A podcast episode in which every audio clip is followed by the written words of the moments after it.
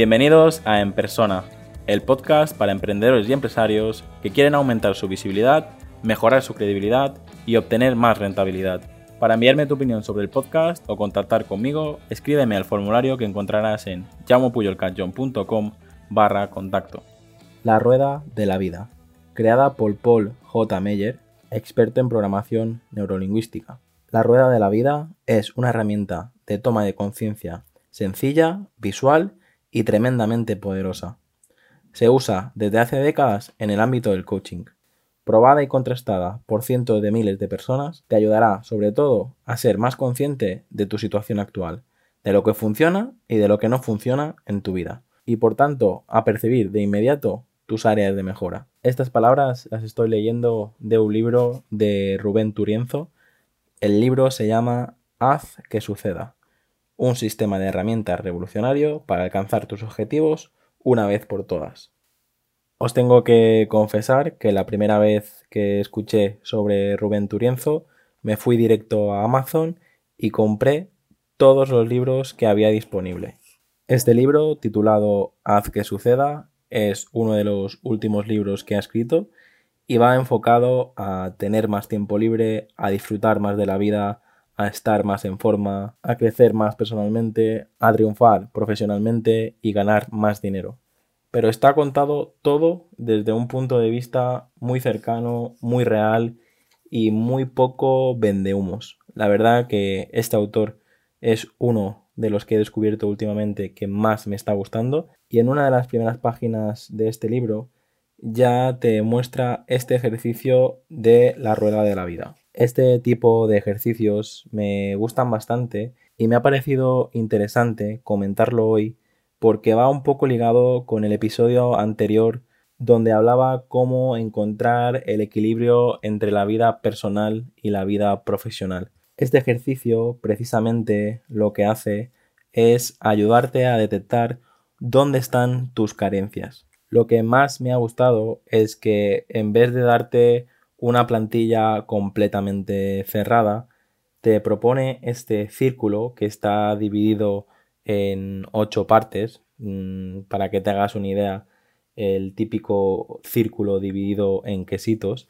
Y está dividido en ocho partes y como decía, en vez de marcarte ya las áreas, por ejemplo, amistad, familia, dinero, deporte, felicidad, desarrollo, imagen, en vez de marcarte ya directamente estas áreas, lo que hace es te pone un listado, bueno, que podría ser infinito, donde te invita a elegir tú precisamente estas áreas. Pero también es importante que cuando elijas las áreas no hagas trampa, no elijas esas áreas donde precisamente sabes que va a salir una puntuación mejor. Este ejercicio es para ti, es un ejercicio totalmente personal e intransferible, por lo tanto hazlo con sinceridad y conciencia. No te preocupes porque nadie va a ver tus respuestas y lo importante es que gracias a este ejercicio, que es un ejercicio bastante rápido y bastante sencillo, seguramente si lo haces bien te puede ayudar a detectar esas áreas donde necesitas mejorar.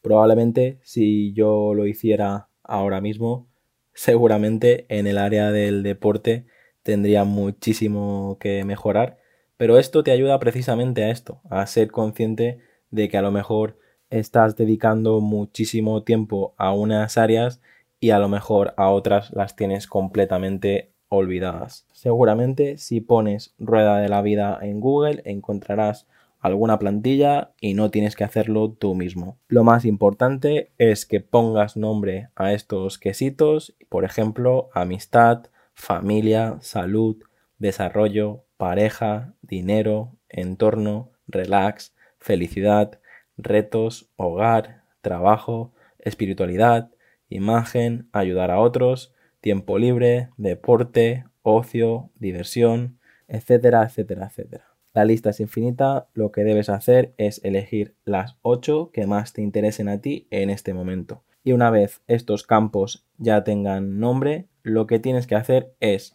valorar del 0 al 8, 0 nada satisfecho y 8 plenamente satisfecho, para valorar cada una de estas áreas. Cuando hayas terminado, lo que debes hacer es unir todos los puntos y se creará un dibujo. Y este dibujo lo que hace es mostrarte en qué áreas de tu vida le estás prestando más importancia y estás más satisfecho y en qué áreas necesitas mejorar.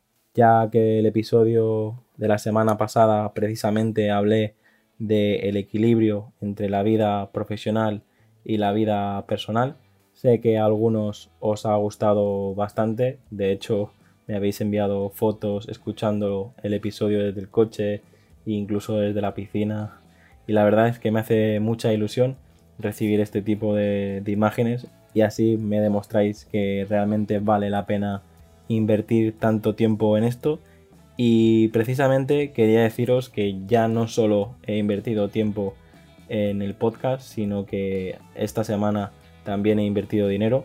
Voy a intentar mejorar la calidad del podcast. La verdad es que he comprado un nuevo micrófono. Bueno, he invertido bastante en, en hacer que se escuche mejor. Y para terminar, voy a leer una frase de este libro de Rubén Turienzo que dice, haz caso a tus deseos, da igual lo que opinen los demás. Hasta aquí el episodio de hoy. Muchas gracias por escucharme y por compartir el episodio en redes sociales. Suscríbete en iTunes, iBox, Spotify o YouTube. Encuentra este y todos los demás episodios en enpersona.com.